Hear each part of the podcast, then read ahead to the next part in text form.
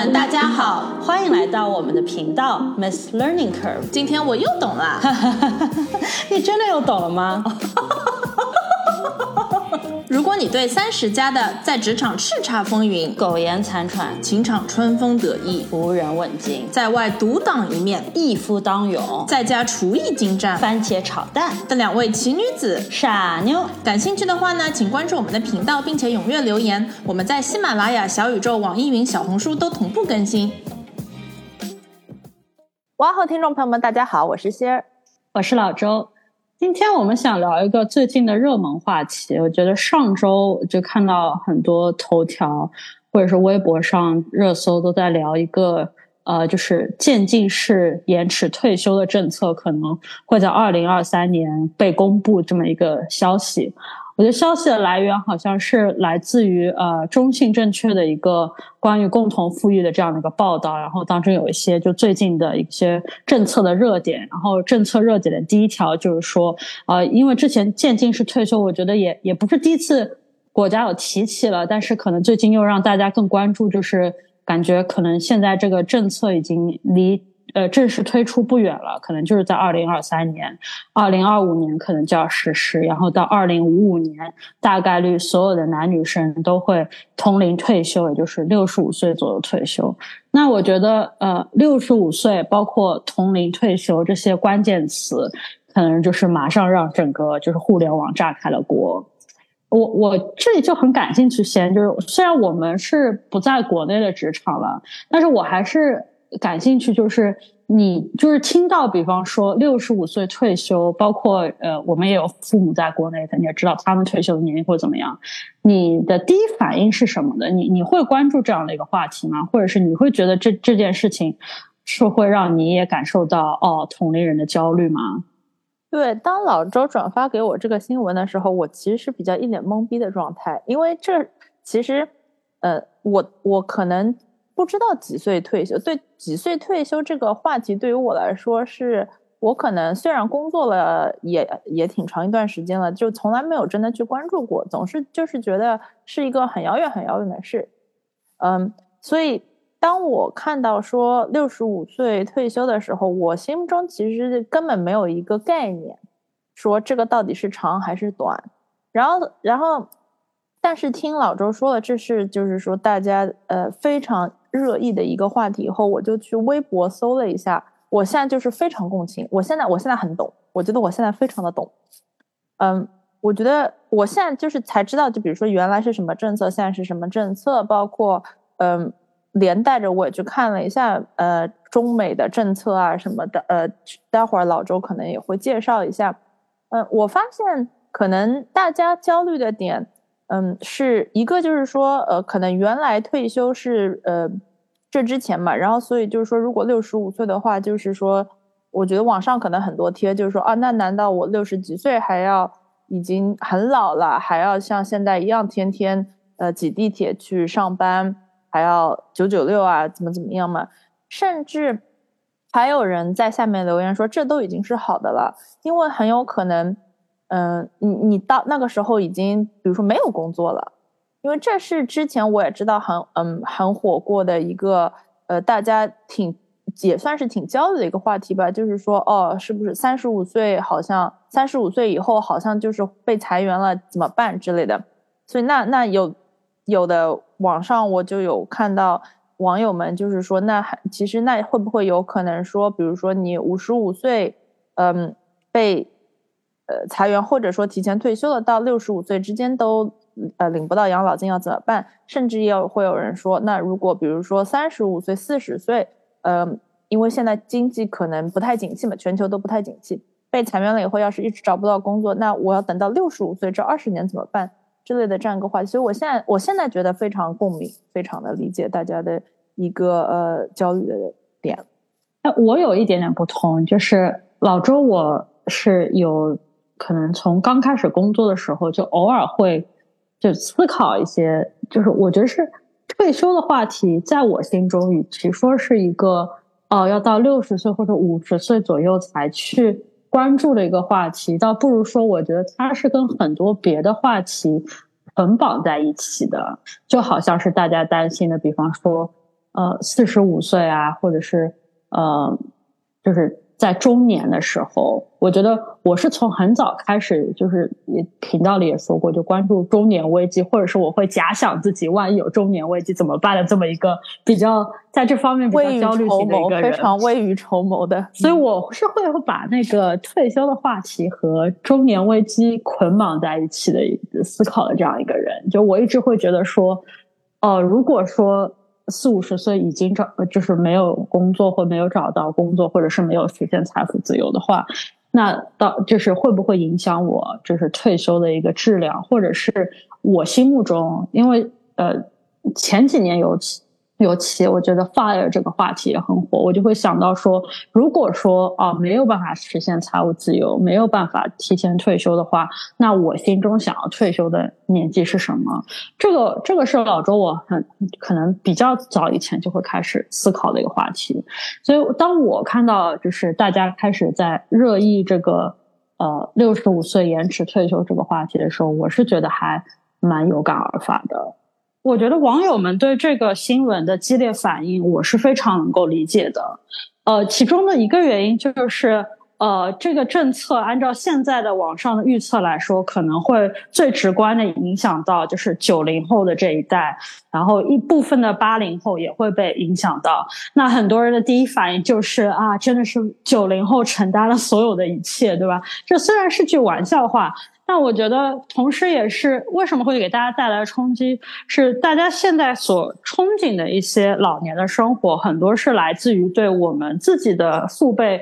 母辈这些人的一个生活的一个观察，对吧？比方说前几年我们呃网上有个很火的梗，就是哎跳广场舞的大妈，所以大家很多人都会觉得说，呃等到退休了就会呃五十五十五岁左右女性的话。啊，就可以去跳跳广场舞啊，甚至可以开始呃多环球旅游一下。我觉得这这个对大家来说，一个老年生活的规划的冲击，完全就是可以非常可以理解。包括跟现在很多年轻人生活的状态的一个焦虑，呃，像先你提到的，有可能就觉得三十五岁就没有工作了，结果你现在跟我说六十五岁才可以拿到呃养老金，包括。呃，已经每天每天都九九六，而且据我所知，可能国内的很呃大多数的职场的人，呃年假非常的少，不像像在美国这里的话，通常每个人每年的年假都在十五甚至到二十五天左右，但我知道在国内可能。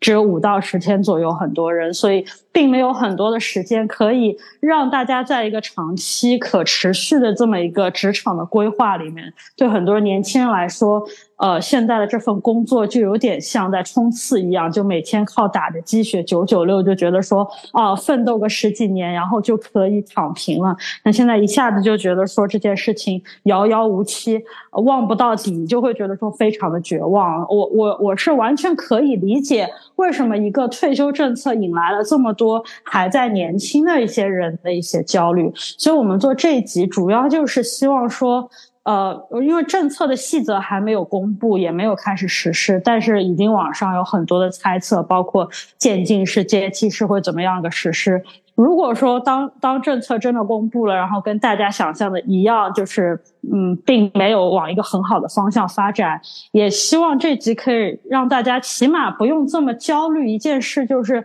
有很多人其实，在五六十岁的工作的状态到底是什么样的，在呃，包括在北美职场，我们关注到的一些周围的同事，他们在五六十岁的时候是怎么样在这个职场上生存的。也希望你可以看到更多的这样的一些。人的例子也可以帮助你去想象说，哦，除了跳广场舞以外，可能也会有种不一样的生活，然后那个生活也不一定说完全就是灰暗的。说到，因为我们现在是在美国职场嘛，所以我们两个就是就开始，我我可能主要是我吧，因为可能老周本来就关注比较关注，我就开始观察了一下，就想看了一下那身边的，嗯，或者说我认识的人，那他们比如说四十几岁、五十几岁、六十几岁的，呃。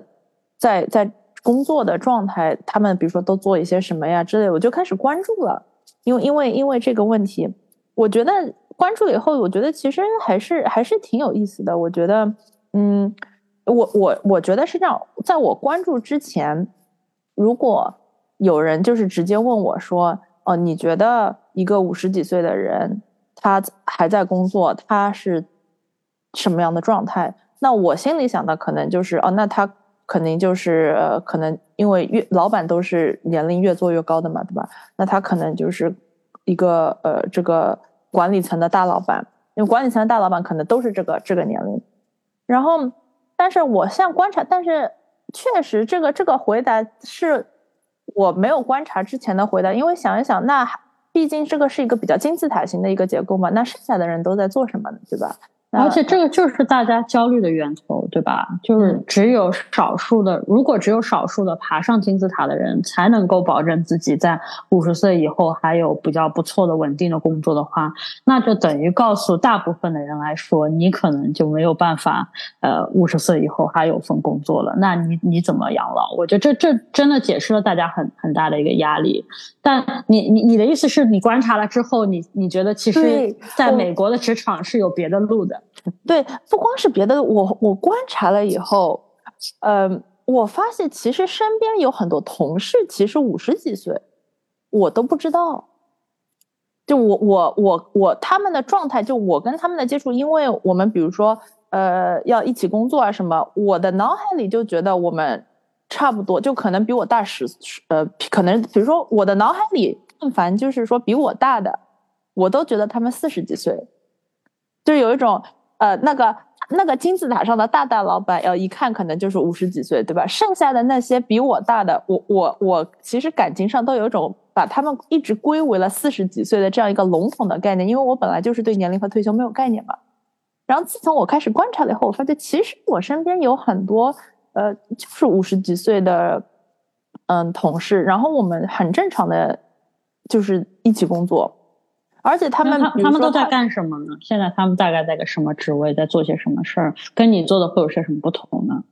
也有跟我做的很相同的，在各各各个职位。如果是在呃，因为我们是在我是在金融业嘛，我是在银行嘛，那就是各个职位，呃，包括销售啊，呃，trader 啊，然后嗯，中台啊，前台啊，后台啊，呃，就是都有。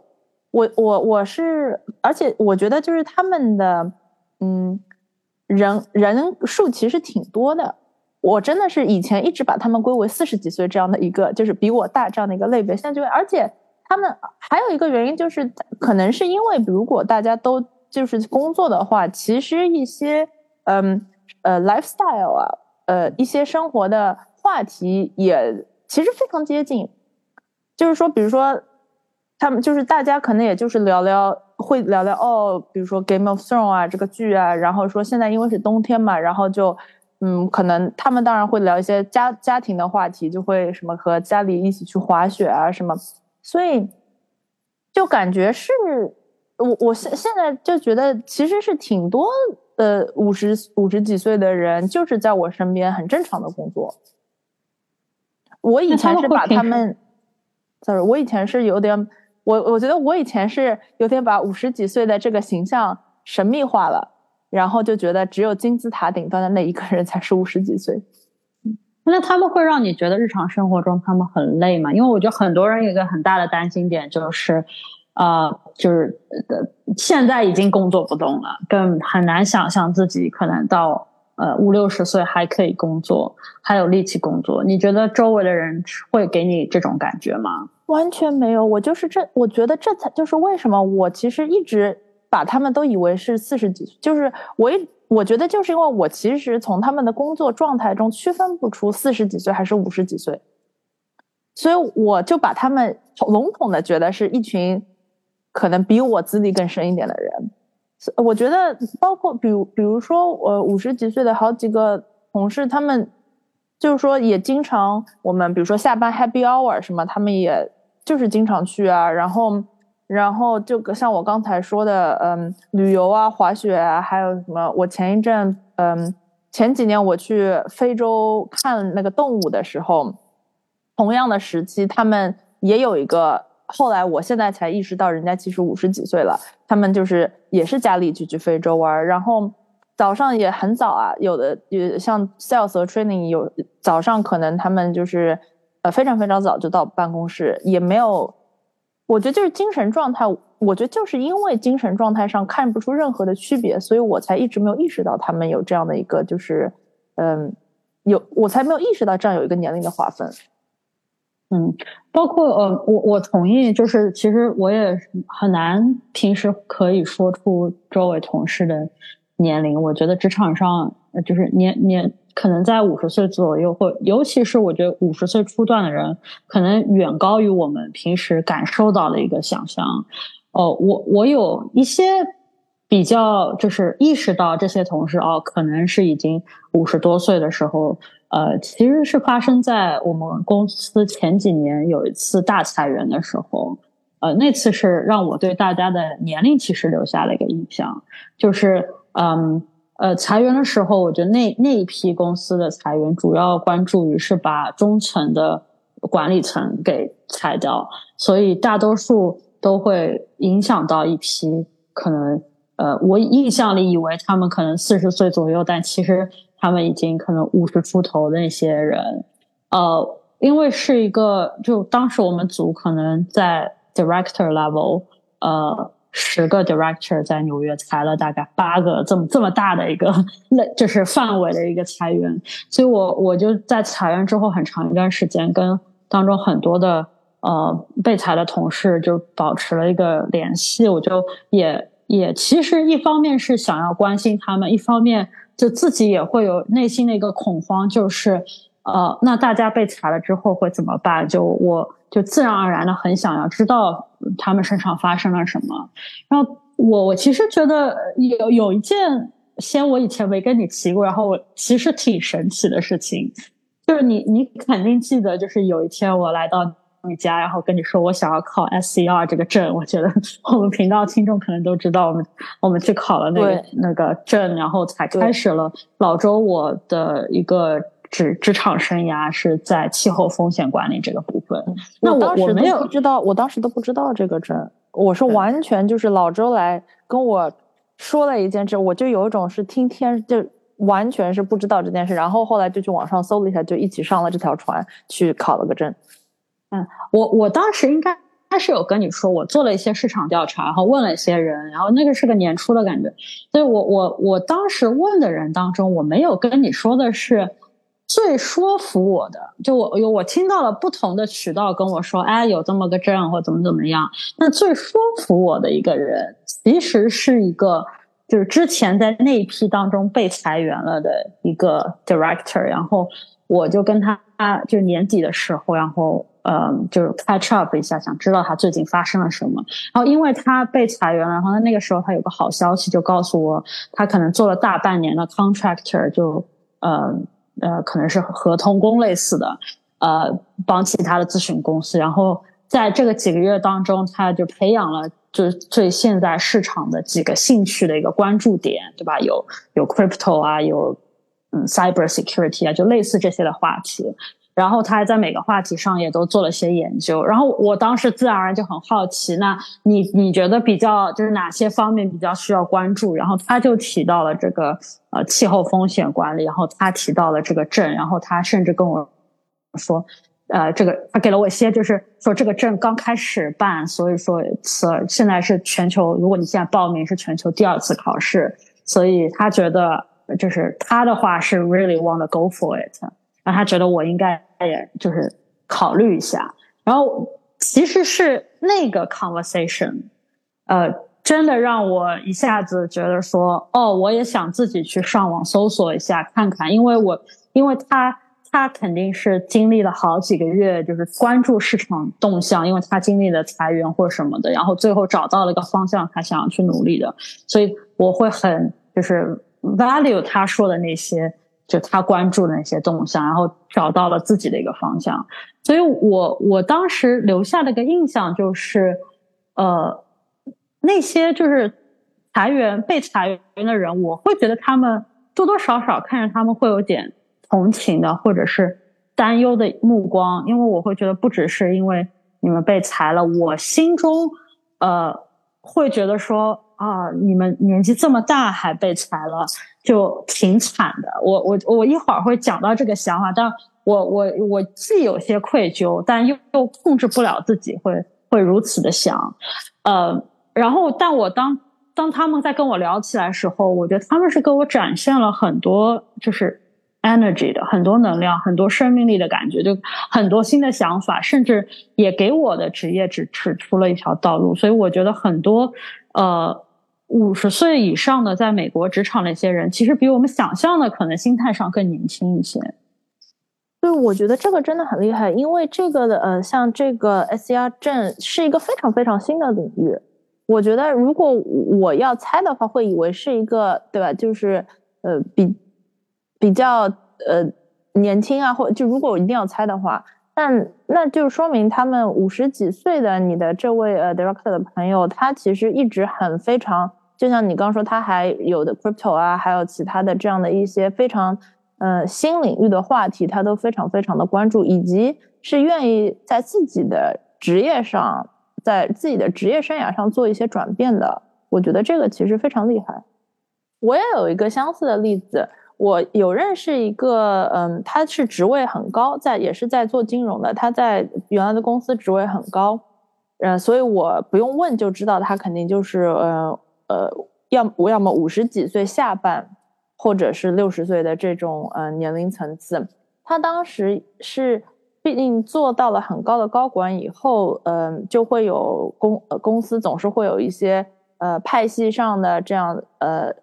呃政也不是政治斗争，但是就是派系上的这样的一些调整啊什么。所以呢，他那个时候嗯其实是自主换了一个赛道吧。他当时就是去了一家嗯。crypto 的公司，并且不是那种 Coinbase 这种大企业的那种 crypto，就是一家新兴 crypto 的公司。然后他现在，嗯，我有的时候还会会看到他会 PO 一些宣传啊什么什么的。我当时也是非常的震惊，其实就觉得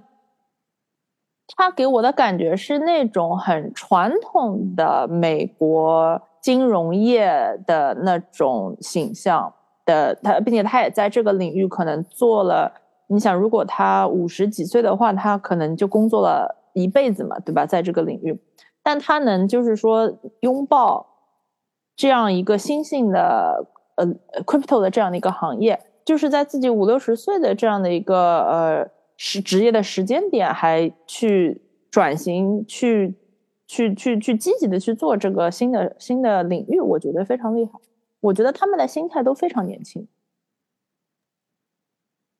嗯，我又说了这么久，就是在我们平时看到的一些可能在美国的职场五六十岁的人，我觉得这里可能也想要要给大家科普一下，美国这里大概的一个呃退休或者是零退休的一些年龄啊，一些或者是大家会尊崇的一些呃标准。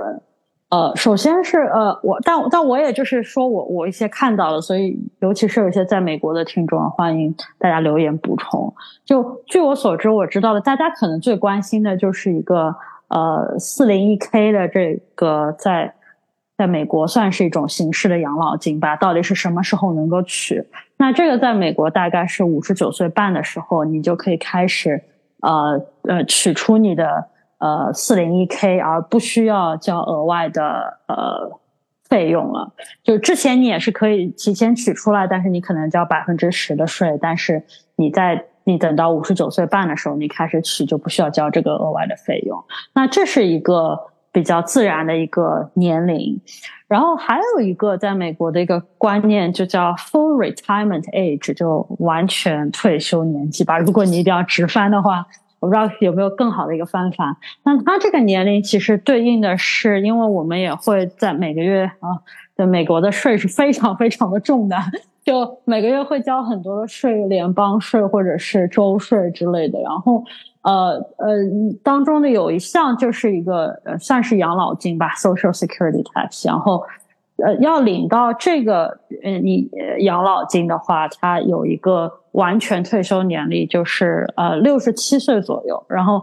呃为什么叫它完全退休年龄？就是因为它也是有些灵活政策，就你可以选择说，如果我想要提前开始领，你最早可以领的年纪大概是六十二岁，然后但如果你提前领的话，你可能领到的金额每个月就会就会有个折扣，就不会是你的全额的金额。然后直到你到六十七岁之后，你才可以享受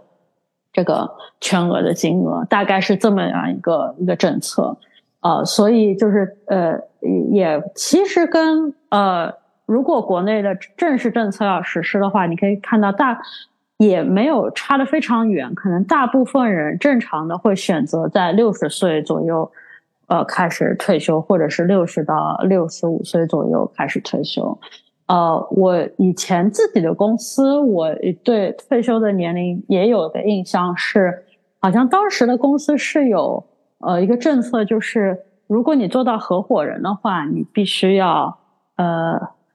可能是六十岁，的合呃合伙人是要六十岁退休，但如果你做到 MD 的话，你是可以晚一点退休。就这这个政策是有点相反，就是合伙人在我的以前的公司是职位上来说比 MD 来的高一些，但是他需要遵守的就是提早一些退休的一个年龄。然后如果你是 MD 的话，你可以选择自己再多干一些时间，然后做到六十五岁以后再退休。然后比较。逻辑的一个点，可能是因为，呃，合伙人是享受非常好的一个退休后的待遇，但是如果你你职业的你退休的时候是个 MD 的话，你可能就享受普通的职工的退休的待遇，所以就会允就是公司会自然的允许你呃多工作一些，然后可以晚一点退休。所以这大大多数人，我的印象是觉得可能是会在。六十岁左右退休，然后所以职场上很多呃五十出甚至五十出到六十的人，呃，应该还是保持着非常有动力的这么一个在工作的一个状态。对，而且我觉得就是就是大家对年龄的这样的一个可可能我们的上一代和我们的这一代对。呃，因为不是经常有句话，就是说什么在什么年龄该做什么事嘛。但我觉得，其实随着这个呃时代啊，那个生活习惯的变迁，嗯，我觉得就可能，比如说我小时候，如果听说什么五十岁，我会觉得哦，是好像挺是一个已经好像就是哦，肯定已经退休啦，然后工作工作完了，剩下就是养老了这样的一个感觉。但比如说，就像我们刚才聊的，很多五十几岁的。其实的状态，我是会觉得他们可能也就是比我大了个几岁，对吧？比我大了一点点，四十几岁什么的。嗯，我记得之前我看了一个，嗯，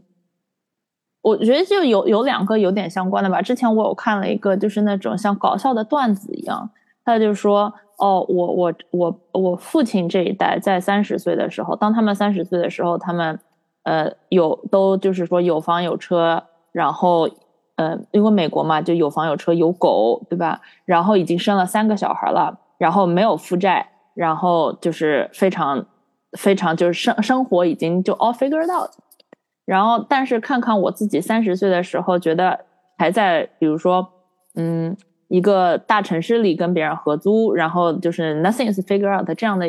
有有有过这样的一个，嗯，像一个表情包一样流传的东西，以及。呃，我还有是，我觉得大家经常讨论的就是，呃，包括结婚年龄啊，呃，生育年龄啊，就是肯定是现在都是更延迟退后嘛。嗯，可能在我们祖父、呃，爷爷奶奶或者甚至在前面的呃几代，他们可能二十几岁岁的人都已经有好几个小孩了，对吧？我觉得就是整个生命的一个速度。就是这人生，首先就而且生命也变长了嘛，对吧？平均年龄肯定是，嗯，平均寿命肯定是每年每年在增长，因为我们的这个科技的进步，所以就觉得整个这个，嗯，年龄相对于人生的速度，我觉得其实是在变得更更更长的。就我觉得我们在聊的这个点，不是说要给给这个政策撑腰，或者做什么大外宣之类的。我觉得我们的这个点是，主要是想说，希望可以分享一些，呃，在这里，在我们平时观察到的周围身边美国人，可能在五十几岁，他因为他们可能遵从就是比较晚退休这个年龄的时间比我们久嘛，所以我就想看一下他们现在的一个生活状态，然后希望大家可以就是感受到，呃，也许呃年龄的定义会自然而然随着社会的发展发生变化，所以你现在觉得的一个人，就像我们小时候可能都觉得说，呃。三十岁就可以死了，不用再活到这个时候了。就我十几岁的时候会有这种愚蠢的想法，但我相信我不是一个人。呃，但是可能当你慢慢成长了，你自己的年纪发生变化了，然后包括现在的社会对大家的年纪的定义，其实也发生了一种变化。你在看一些年龄的时候，我就我我们的想说的第一个点，可能就是希望大家不用特别焦虑。说哦，我到六十岁了，到五十岁了，是不是？我现在已经每天都在混日子了，就是想在摆烂了。那我还要在摆烂躺平二十年，甚至三十年，这个这个日子该怎么怎么过？但我觉得，因为社会的变化，你可能就不断会有新鲜的事情在刺激你。只要你可以调节一下自己，然后保持一个对一些新鲜事物还是有好奇心的一个心态。嗯，包括你可能有的时候年轻人会跟跟父母相处，也会抱怨说，哎，他们怎么都不去学习一下啊新的一些手机的功能啊，新的一些就是比较酷炫的东西。我觉得这可能是一个时代也给我们的一个要求，就是呃，自然而然的以后的五十岁，以后的六十岁就会比可能是个 new thirty，就会比现在的大家的观感下的五六十岁要来的年轻的很多。我觉得这是可能我们想说的第一个点吧。但是这集我们想说的第二点，其实就是开篇先你在说你看到的网上的人可能对六十五岁退休忧虑的第二点，就是呃会不会都没有办法熬到六十五岁在职场上？因为刚才说的很多也是一个比较乐观的心态，对吧？如果你保持自己一直有个 open mind，也许你永远会找到职业的第二春。但我们现在就 assume 就是呃那些美好的事情会发生在一些人身上，也的确周围有很多人。可能的确是可以在五六十岁的时候迎来职业的第二个发展的方向跑道或怎么样，但也有很多人就没有这么这么顺利。我我觉得一个不争的事实也是，包括我刚才其实也提到了很多之所以会在五六十岁转换跑跑道的人，的确就是一个不可就是争辩的原因，就是很多人的确是在。被迫的四五十岁的时候，对，被迫的被裁员了，对吧？你你有观察到这样的现象吗？对，是是是，包括其实刚才我们说的几个例子，你说的那个 S D R 例子，或我说的 Crypto 例子，其实他们都是都是说是被迫，不管是被迫排挤或者被迫裁员嘛。我觉得，嗯，而且确实也是，呃。在公司里，可能就是中层到中高层之类的人，呃，一般就是在裁员的时候，大家我觉得这是一个不争的呃共同事实，就大家也都认同，就肯定就是说是最危险的，因为嗯，比如说在金融业的话，可能比如说就是什么 director 啊，什么差不多的这样的一个区间的人，因为他们可能嗯，总的来说就是说比年轻的人要贵。对吧？所以，那你才十个年轻的人，还不如才几个中中高层的人。呃，还有一个是，嗯，我我虽然不是这个行业的，就是科技行业的，但是就是经常网上看到贴什么的，就是很多三，我觉得三十五岁的这个坎，好像就是在在这样的情况下被提出来的，就是说，哦，编程，因为科技这个新行业嘛。就是说，编程到了三十五岁也学习新的，比如说语言啊什么，也不如大学生或者年轻的人快了，好像就是就是会被裁掉什么的。是我这个这个是网上看来的，嗯，所以我觉得这确实是有一个呃不争的事实，就是说，嗯，并且这个年龄段或者说是我这样的一个中高层的话，呃。找工作的难度，找找下一家要花的时间也会很长，所以总的说，确实，我觉得这个可能也就是大家非常烦恼的地方。嗯，我觉得你提到了两个点，我是想要要就是聊一下的，一个就是你说到，呃，三十五岁以后。可能没有工作了，我就我看到网上非常多的热帖，然后我觉得这个这个话题我想要聊一下。还有就是你提到说，可能当你在职场做到了中层之后，就是不可避免的，就是你你应该会经历到呃被裁员这样的事。这个可能是我刚入职的时候。或者是刚开始工作的时候经受到的第一次冲击。就开篇也说了，老周我是一个非常提早担忧中年危机的人嘛。然后为什么会激发我担忧中年危机的一个很大的原因，就是因为我在职场就是工作的这十年左右，经呃目睹过非常多次的惨烈的裁员。然后每一次裁员的时候，真的都有非常大的一批，呃，甚至有些人是我我在菜鸟的时候是非常呃仰慕的，或者是 look up to 的一些，我觉得非常能干的一些人，都嗯会在他们可能做做成成为 director 之后，或者是呃在就是四五十岁这样的年龄被裁掉。我觉得这的确是一个嗯。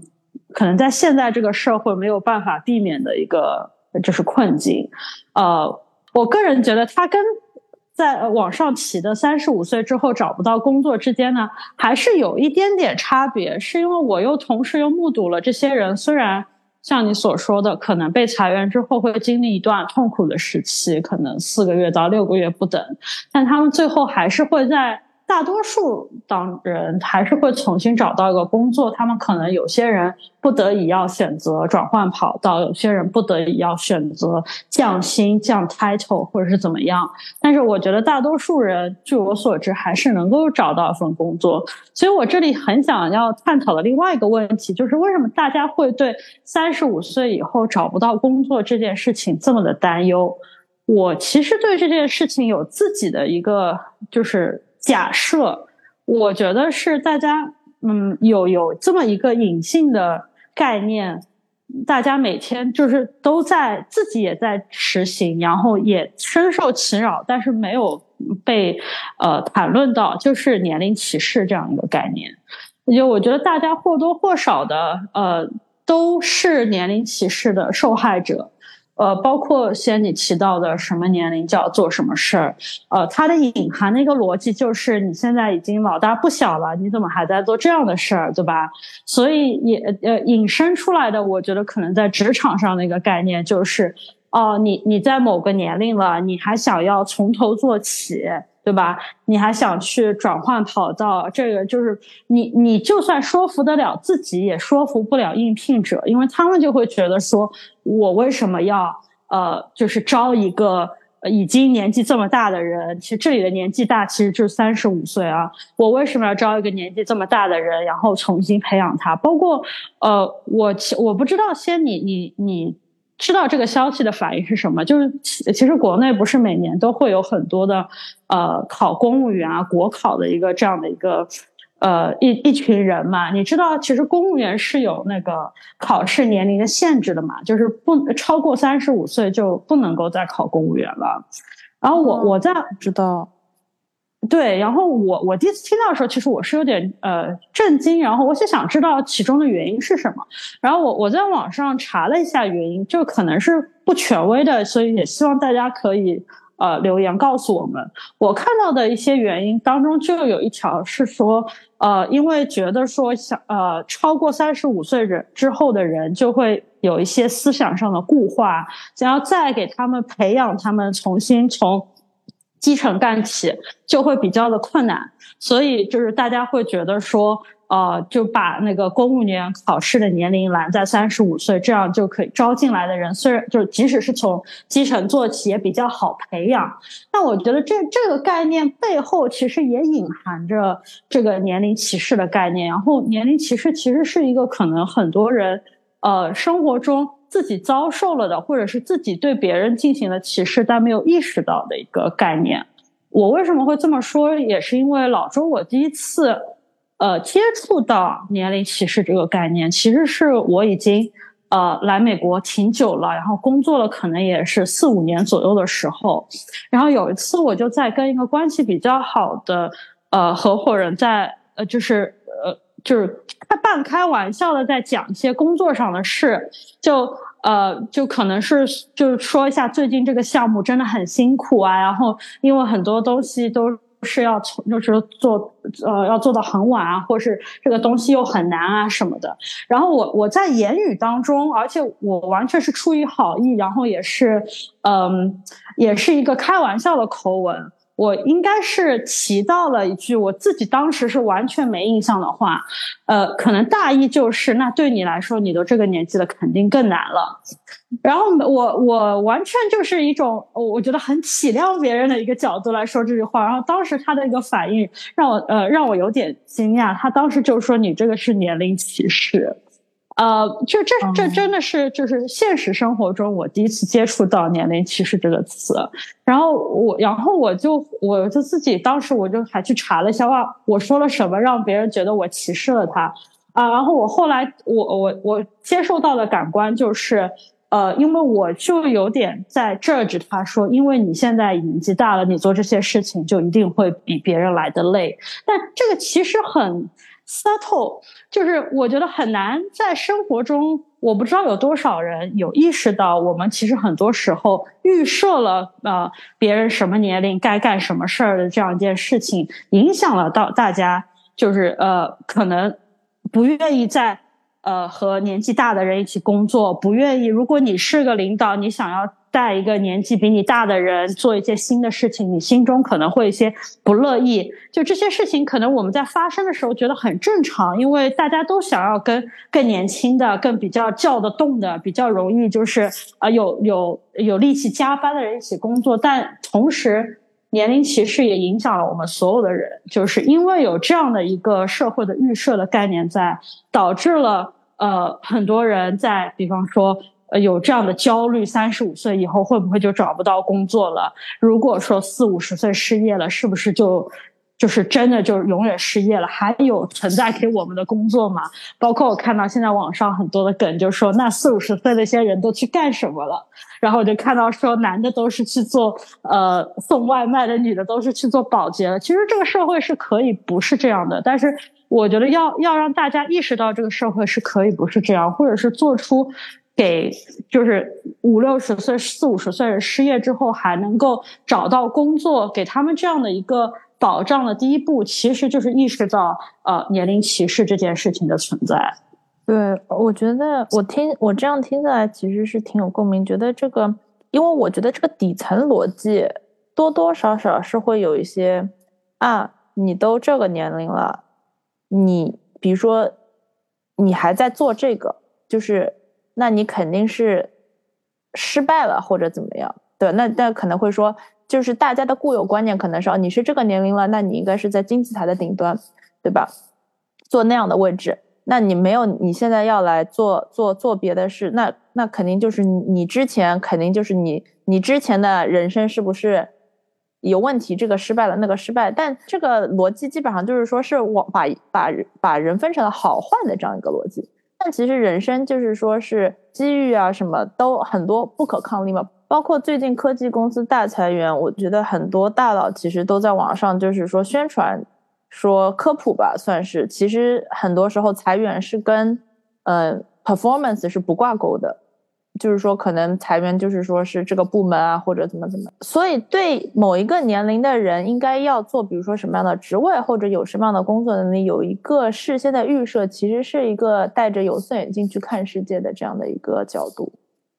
就像开篇的时候我们说，做这集的初衷，主要就是想给大家打个气，就如果说你现在很焦虑，你觉得说延迟退休了，不知道自己未来的。几十年的打工经历会变成怎么样？就希望说，会大家都可以及早的去了解，包括借用一些我们身边看到的在北美职场的一些打工人的一些例子，来给大家一些呃，可能说是愿景的分享吧。就是说，也许你的老年生活，除了你原本想象的那种。呃，你看去呃和小姐妹去旅游全环球旅游以外，也可能你可以在职场上找到自己的新的乐趣或者是新的发展。但我觉得还有一点，我们也很想强调的是，要想要让就是五六十岁的人在职场上还可以有不一样的可能性，让他在职场上还是有一份保障。其实更重要的是，要整个社会都呃开始重视年龄歧视这个问题，呃，意识到就是很多现在的隐含的政策其实都是包含着年龄歧视的意味在里面，使得一些。呃中年人的职场之路会变得风险非常的大，也非常的呃，就有要要甚至让年轻人都为此而非常的焦虑。如果我们都可以开始慢慢的呃，更多的强调呃年龄正呃年龄歧视或者是呃。不要年龄歧视的重要性，在政策上面也好，在平时的企业文化上面也好，开始强调这些的话，也许未来的就是漫长的几十年的打工的经历，会比就是很多人现在想象的会好很多。